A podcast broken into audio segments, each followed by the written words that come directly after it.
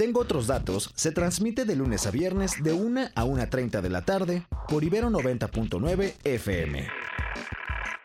Muy buenas tardes, bienvenidas y bienvenidos todos a Tengo otros datos, el noticiero expertino aquí en Ibero 90.9. Yo soy Sebastián Ermenger y como cada jueves, media hora de información, media hora hoy, hoy con el acento internacional como cada jueves y muy internacional porque estamos transmitiendo desde San José en Costa Rica.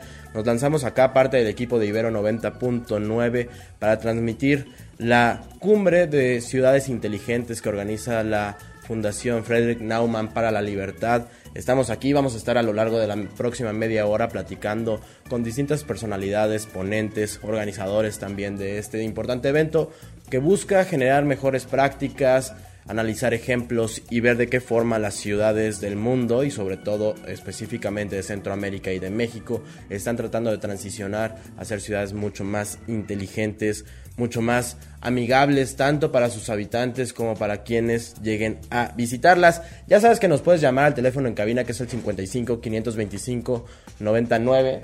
También nuestras redes sociales son arroba ibero99fm. Ahí nos pueden escribir.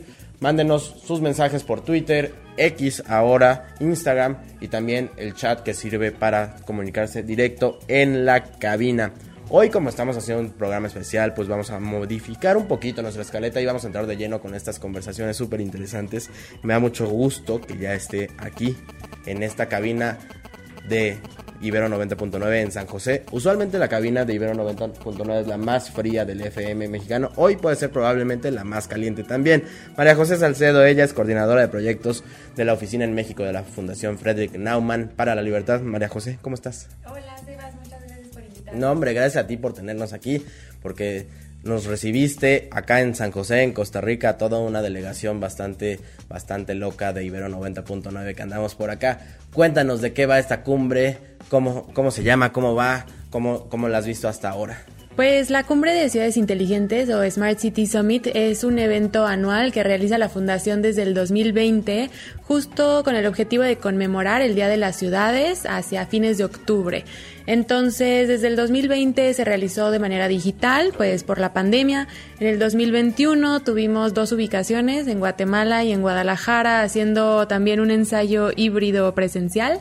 En el 2022 fue el primer año donde todos estuvimos en la ciudad de Guatemala con el tema central de movilidad y digitalización de, de, gobiernos, que es una de las áreas más fuertes con los municipios con los que colaboramos tanto en México como en Centroamérica.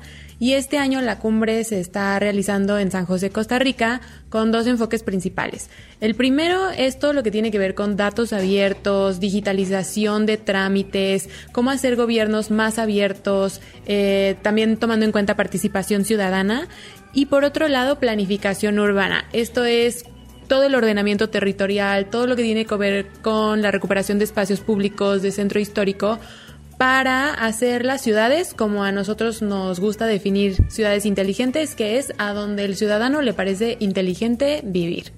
¿Y cómo hace el acompañamiento la Fundación Frederick Naumann justo con estos municipios, con distintas localidades que muchos ha dicho, ¿no? Eh, el progreso, el desarrollo se tiene que hacer desde lo local. ¿Cuál es esa, esa visión de acompañamiento que hacen ustedes? Sí, justamente lo que se hacen son distintos programas de asesoría con los institutos de planeación urbana, también con las áreas de gobiernos digitales o áreas de fomento al desarrollo económico.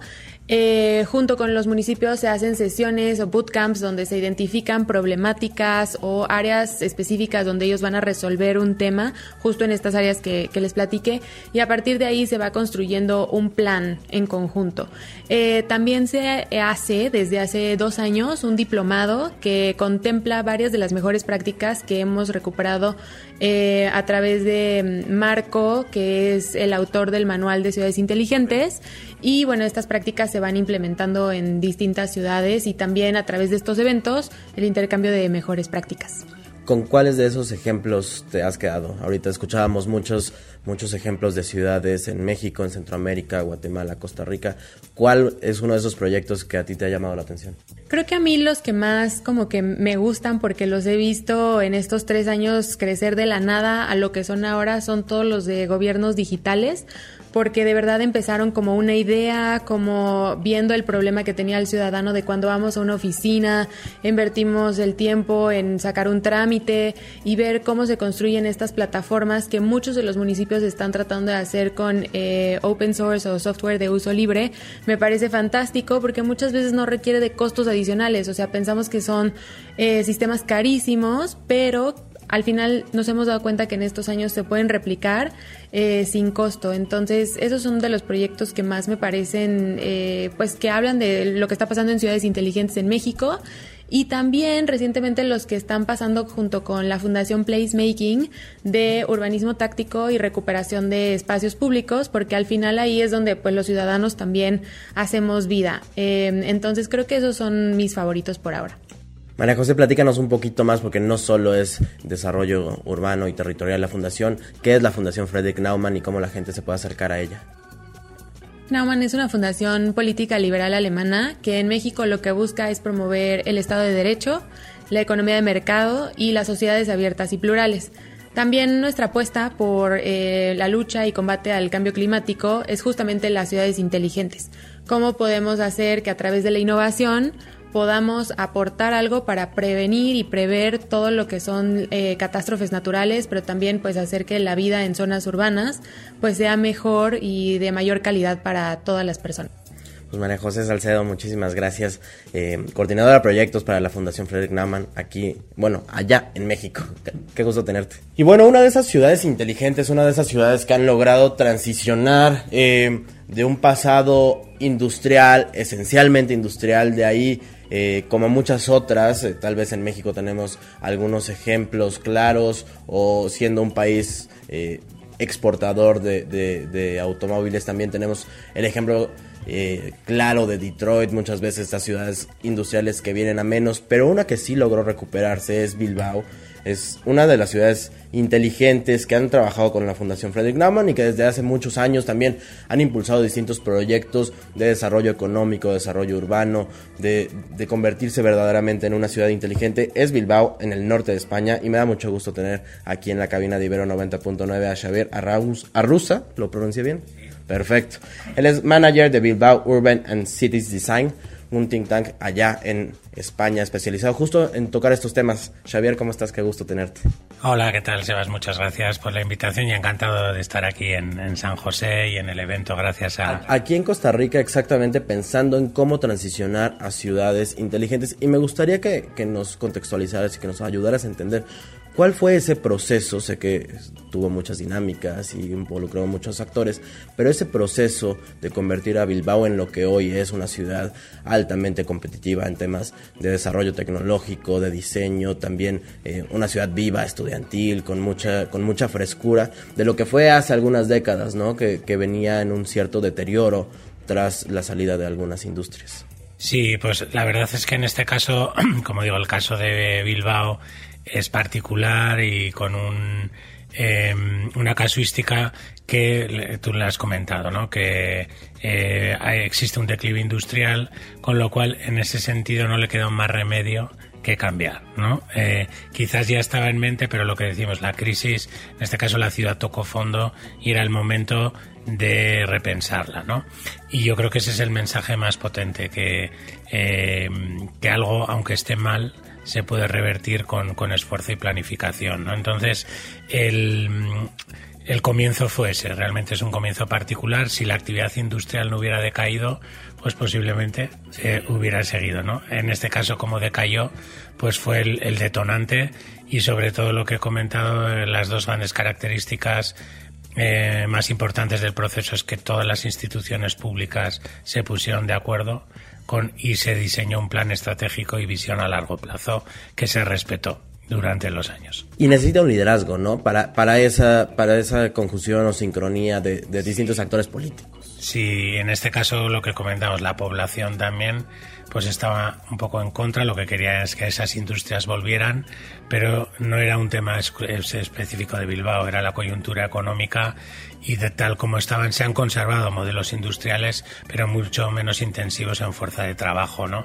Con lo cual, eso es, el liderazgo ahí sí que fue público fuerte, decir, tenemos que cambiar. Eh, aunque haya oposición, eh, pero sí que es verdad que cualquier cambio que se ejecuta, gobernar una ciudad, un territorio, es muy complejo, ¿no? Y aunque sea para bien, siempre vas a tener gente que esté en contra, ¿no?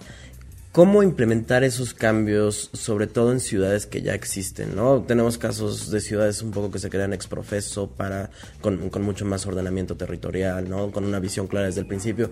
Pero ponemos el caso de la Ciudad de México y, y, y tú en tu presentación decías cómo quitaron algunos viaductos elevados. A mí me parecería imposible hoy que la Ciudad de México trate de pensar quitar el segundo piso del periférico y convertirlo en un área peatonal me parece profundamente, o sea, no lo veo, me encantaría verlo. ¿Cómo, cómo podemos llevar una ciudad hacia ese punto? Sí, la verdad, yo he estado, conozco Ciudad de México. Eh, el gran problema de estas ciudades ha sido su extensión.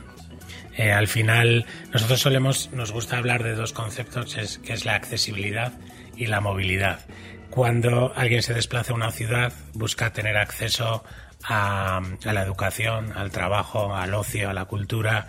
Y si todo se concentra en ese famoso concepto ahora de las ciudades de 15 minutos, pues las cosas son accesibles. Cuando dejan de ser accesibles, empiezas a necesitar la movilidad, ¿no? Y el gran problema de estas ciudades es que han crecido sin planificación. Y revertirlo ahora, todo es posible. ¿eh? Eh, al final todo es posible. Sí, sí, sí. Ahí, por ejemplo, ese concepto, ¿no? Bilbao cumple, pero realmente es empezar a crear distritos. París, por ejemplo, lo está poniendo. Los distritos de la periféricos, pues todo el mundo se desplazaba hacia, hacia el centro de la ciudad y lo que estamos intentando, no, la propia institución pon centros de distrito, pon servicios públicos en esos barrios para que ya ciertas cosas no haya necesidad de moverse. Y si luego conseguimos llevar economía también allí y es descentralizar, ¿no? Porque esos parques empresariales en puntos concretos, ¿por qué no redistribuimos las cosas en la ciudad? Y con esas, con esas cosas pequeñas podemos empezar a crear unos distritos más de proximidad. Ahora que, te escuchaba en, tu ponencia y aquí platicando, me surgía esta duda, ¿qué ejemplos pueden tomar algunas de otras ciudades españolas de Bilbao? Con, esta, con este fenómeno de la España vaciada, ¿no? Donde se, se centra mucho en Madrid, en Barcelona y en los núcleos urbanos, pues revivieron Bilbao, ¿no? Y, que pudo haber sido un foco de expulsión de la gente local a otras, a otras ciudades, pues lo, revivieron y hoy es una ciudad viva, eh, vibrante, nutrida, ¿no? Sí, mira, eh, Europa en general es un buen ejemplo, aunque cambia de la importancia de las ciudades intermedias. Latinoamérica yo creo que también no está el caso de África. África es el caso claro, que es la mega urbe y todos los que van eh, dejan sus poblaciones, acaban yendo a un mismo sitio. Entonces, tener una red eh, bien conectada de ciudades intermedias y con economía, para mí el mejor ejemplo hay, hablando de Friedrich Naumann, es Alemania. Si pensamos en Alemania, que es un territorio grande, Berlín es la capital administrativa, pero es que luego pensamos en el norte, tenemos Hamburgo, puerto y, ciudad muy importante. En toda la parte oeste es la gran concentración de los Frankfurt, Düsseldorf, eh, Stuttgart, cada una de ellas también con polos económicos muy importantes y en el sur tenemos Múnich muy bien conectadas, eh, lo que estamos es redistribuyendo el territorio. Cuando sucede que en Chile, que estaba hace poco, pues todo se concentra en Santiago de Chile, 4.000 kilómetros de distancia de norte a sur. Claro, el que vive en Punta Arenas, que estuve, Santiago es como si fuera otro país. No, y Atacama. Eso es. Entonces, esa, Claro, hay que, eh, en esa redistribución territorial hay que trabajar. Cuando tienes sobre todo un país extenso, porque si no, eh, lo que suele suceder es esa concentración y se crean esas megaurbes. ¿no? Yo creo que Alemania y sus ciudades intermedias puede ser el mejor ejemplo. España tiene, hay una red también, pero en, toda la zona centro, como tú has comentado, sí que existe un problema grave que la gente se acaba yendo a Madrid o a Barcelona. Y un punto fundamental también es la vinculación con tu ciudad. Y a mí me parecía interesante el ejemplo de Bilbao apostarle al diseño, a que sea una ciudad bonita, donde la gente le guste vivir. ¿Cómo, cómo, analizas esta parte? Tienen grandes arquitectos que han llegado a dejar proyectos, Calatrava mencionabas, famoso Museo Guggenheim, este, pero también está Norman Foster entrándole al metro. Eh, ¿Cómo, ¿Cómo, ves esta interseccionalidad entre diseño y calidad de vida? Sí, al final, bueno, el diseño, todo tiene que... La verdad es que eh, Bilbao, por ejemplo, y su ensanche del siglo XIX es muy bien diseñado. Eh, misma altura de edificios, patrón estético similar. El problema viene después cuando cada uno construía sus viviendas eh, promotoras de una manera que, que, es un desastre estéticamente hablando. Entonces, ese patrón de diseño sí que es importante. No es necesario tampoco tener un, un artista eso se, se, eligieron para promocionar de alguna manera y se consiguió. una marca El objetivo eso es. Pero el diseño la verdad es que sí es muy importante si pensamos simplemente en las fachadas, pasear por, por ciudades y cuando las cosas son uniformes, que se hacían mucho mejor en el siglo XIX y XVIII que en el XX como se han hecho, ¿no? Entonces, eh, eso fue una apuesta de la ciudad, como decir, dentro del cambio vamos a meter el diseño, pero conservando el, nuestro patrimonio histórico y con un nuevo diseño. Entonces esa combinación de ciudad nueva a ciudad vieja, ¿no? Xavier, tú eres parte de un equipo, de un centro de pensamiento que justo se trata de, de, analizar estos temas de desarrollo urbano y hoy no se puede entender el desarrollo urbano, el desarrollo territorial de grandes ciudades, pero tampoco de pequeñas localidades sin el la crisis climática de fondo. ¿Cómo, ¿Cómo, pensar una nueva ciudad inteligente hoy en un, en un mundo que vive una crisis climática gravísima? Sí, eso desde luego ya tiene que estar presente en todo tipo de planificación. Antes yo he mencionado esa isla de nombre complicado, eh, Sorrochaurre, que es la primera área, o sea, literalmente se está ya elevando la cota y todo, es decir, cualquier planeamiento de infraestructura o de vivienda ahora tiene que tener presente eh, ese tema, ¿no? Incluso en las ciudades, lo que hablábamos, hasta la disposición de los edificios para que el, viento eh, eh, tenga una buena disposición, es decir, en, influye en un montón de cosas y luego sobre todo que ahí le estamos dando fuerte es el tema de la renaturalización las soluciones o las infraestructuras verdes o soluciones basadas en la naturaleza, ¿no? Al final, como solíamos decir, hay que reverdecer lo urbano y no eh, artificializar lo rural, ¿no? Y entonces eh, muchas infraestructuras son grises, la mayoría, y ahí tiene, tenemos que empezar a integrarnos. Otra vez nos hemos desintegrado totalmente de la naturaleza, ¿no? Y la ciudad, aunque sea un espacio urbano, hay mucho por hacer. Y eso eh, tiene que estar ya presente en cualquier tipo de planificación, que hay ciudades que lo están haciendo mejor, otras Bilbao, por ejemplo, ahí sigue teniendo, poco a poco va empezando, pero no es el mejor ejemplo igual comparada con otras ciudades, ¿no? Pues Xavier, te agradezco mucho estos minutos para Ibero 90.9. Xavier Arruza, él es manager de Bilbao Urban and Cities Design, aquí en la cumbre de ciudades inteligentes en San José de Costa Rica. Muchas gracias. Y seguimos, seguimos aquí en esta transmisión de Tengo otros datos en Ibero 90.9 de San José de Costa Rica en esta cumbre. Yo tengo que hacer una confesión personal porque espero que no nos esté oyendo nadie más porque yo creo que sin duda la ciudad más bonita de Centroamérica es Antigua Guatemala y por eso me da mucho gusto que esté aquí Marcela Jerez, ella es eh, directora de planificación urbana de la Antigua en Guatemala. Marcela, qué gusto.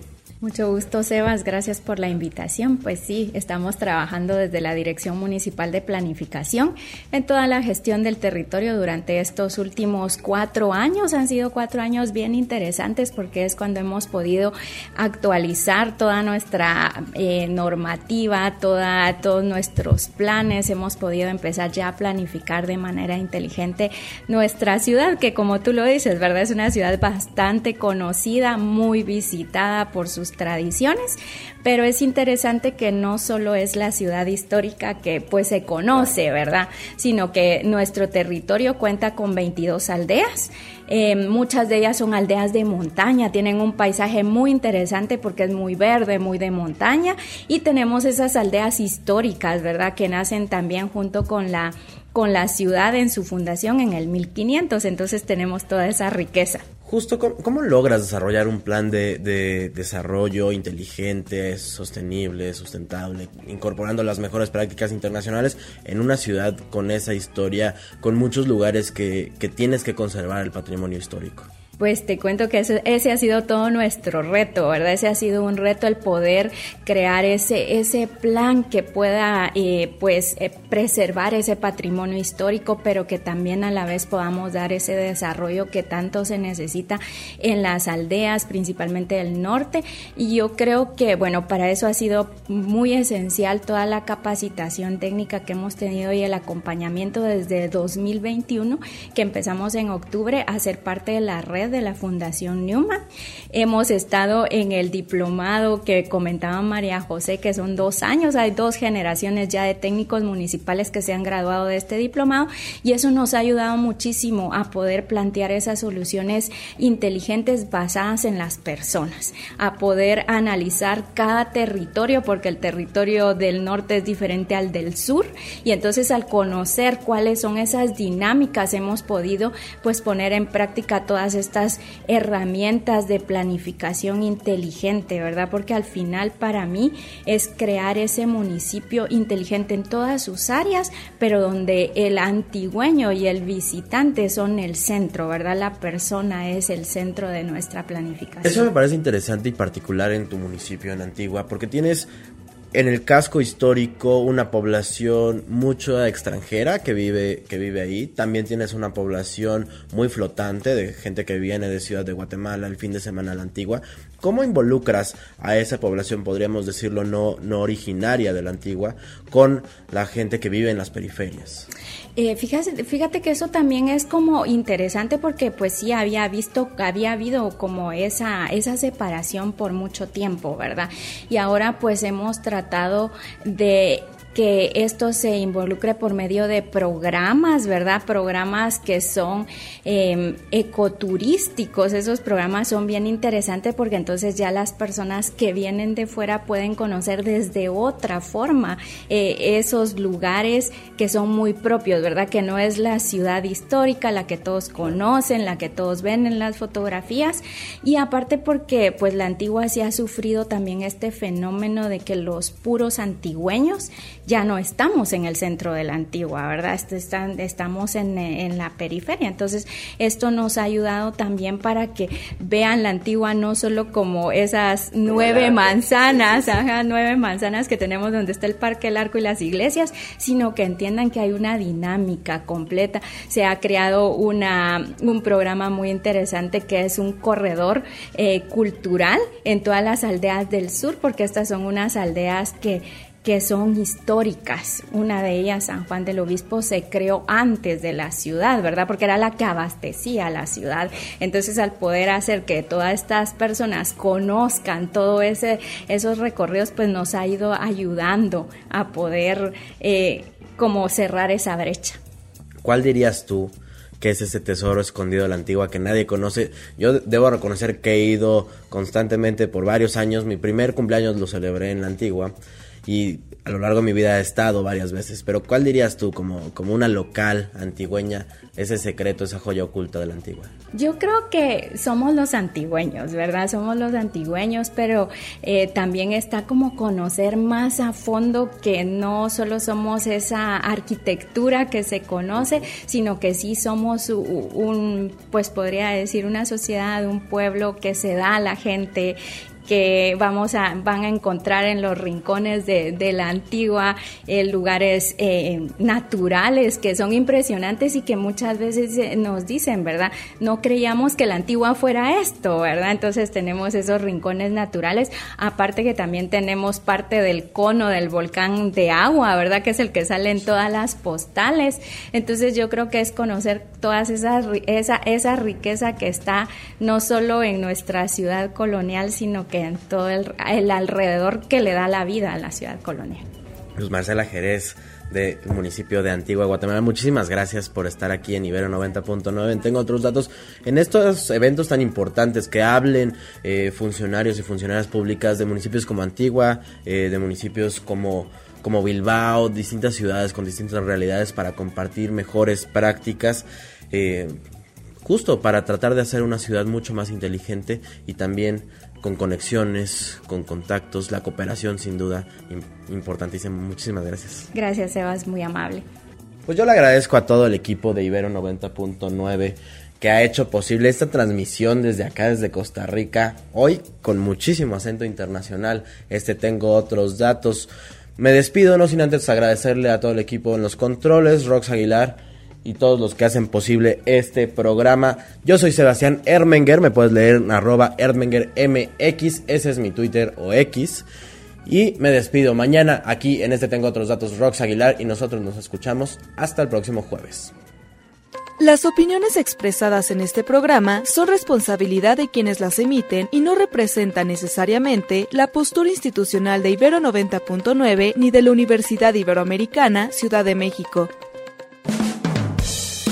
La alternativa de los datos. Eh, ¿qué p ¿Por qué no llega el agua? Bueno, primero no soy Tlaloc. Y los otros datos.